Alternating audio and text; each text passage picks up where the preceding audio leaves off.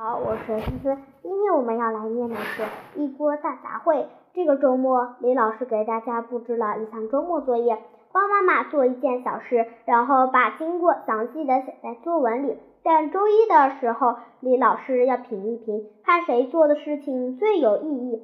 李老师的话刚说完，全班顿时炸开了锅，同学们都纷纷议论起来。何欢欢拖着下巴，忍不住发起了愁。帮妈妈做一件小事，怎样才算一件小事呢？放学后，何欢欢回到家里，率先去询问最有经验的爸爸：“爸爸，你有帮妈妈做过什么小事的经历吗？”爸爸摸了摸胡子，想了想。说，嗯，那可多的去了。我帮你妈妈买过口红，买过包包，帮他敷过面膜，还帮他捶过肩膀，简直就是现代版的灰太狼，被你妈妈压榨的可惨了。何欢欢撇着嘴说：“嘿，你可拉倒吧，你比灰太灰太狼幸福多了，至少妈妈从来没有用平底锅打过你。”爸爸顿时哑口无言。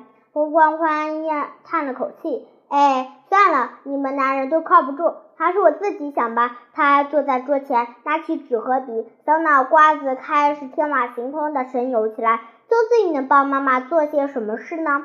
帮妈妈买口红、买包包？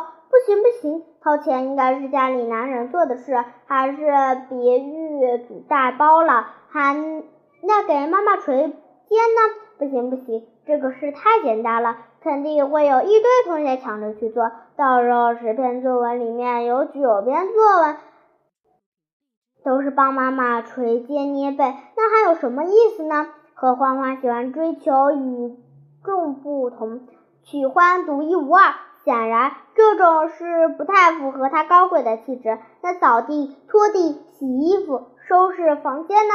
何欢欢又摇了摇头，这也不行，因为他家很有钱，打扫卫生、各种家务都是清洁阿姨的工作。如果他想着做了，那也只能算是帮阿姨的忙，而不是帮妈妈的忙。回头写进作文里，李老师肯定会说他弄虚作假，帮的不是妈妈的忙，那就得不不赔偿偿失了。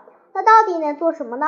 何欢欢一边琢磨着，一边在家里晃悠着。他晃呀晃呀，不知不觉就晃到了厨房里。他看着厨房里的锅碗瓢盆，突然想起了妈妈平日里最大的爱好，除了去美容院做美容，就是在家里亲手给她做晚饭。他灵机一动，嘿，有了！他决定了，就帮妈妈做晚饭。现在是下午四点半，妈妈还在美容院里呢。她正好可以赶在妈妈回来之前把饭做好。可是要做什么呢？何欢欢又犯起了难。他想要做一顿与众不同的、妈妈从来没有吃过的，而且吃了之后会一辈子都忘不掉的晚餐。但是该怎么做呢？何欢欢想了想。立即把家里所有的保姆召集起来，大声宣布：今晚他要给妈妈做一顿不一样的晚餐，想要征询大家的意见。保姆们一个个听得心惊胆战：什么？千金大小姐要亲自下厨？这要是把厨房炸了怎么办？他们围上前窃窃私语，商量着什么样的菜既简单又高大上。既容易又有个调，而且能避免烧掉厨房的危险，又不至于打消他做饭的积极性。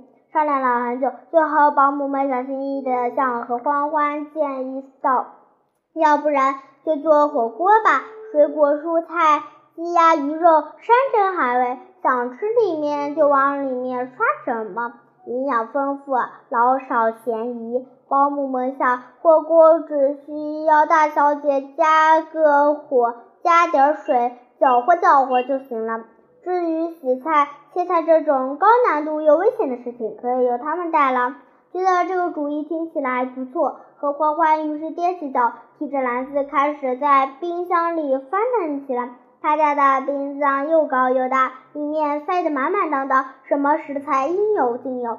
为了凸显自己的气质，为了提高火锅的格调，他显得格外与众不同。和欢欢几和欢欢几乎把家里压箱底的山珍海味全都掏了出来，什么鲍鱼、鱼翅、海参、海胆，甚至连他爸爸去年在拍卖会上以高昂的价格拍下来的人参、鹿茸也全拿了出来。一旁的保姆们心惊胆战，只见何欢欢。的小脸上洋溢着笑容，嫣然一副“你们都闭嘴，任何事情都按我说的做”的表情。大家想了想，最后还是选择闭上了嘴巴，认真干活。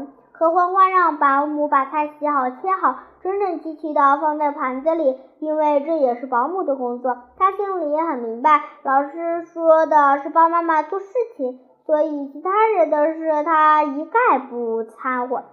等菜品洗好、切好后，何欢欢点燃煤气，扔进了火锅底料去了。在众目睽睽之下，什么鲍鱼、鱼翅、海胆、海参、人参、鹿茸，全都不要钱似的，一股脑往里面扔。厨房里顿时飘来一阵酸的、辣的、麻的、腥的、呛的，总之复杂的、一言难尽的味道。做好后，何花花又跑到窗台上，把她妈妈的兰花卸了下来，摆在火锅上面当装饰。嗯，有格调，符合我的气质。何花花满意的拍了拍手。保姆们努力憋着气，合力把这一锅子集天下山珍海味于一锅的乱炖搬上了桌。两个半个小时以后，何妈妈回来了，看着这一锅子。论顿的杰作和自己拆巨资买来的兰花的手失手，然后两眼一黑，被抬上了救护车。好啦，我们的故事就讲完啦，拜拜。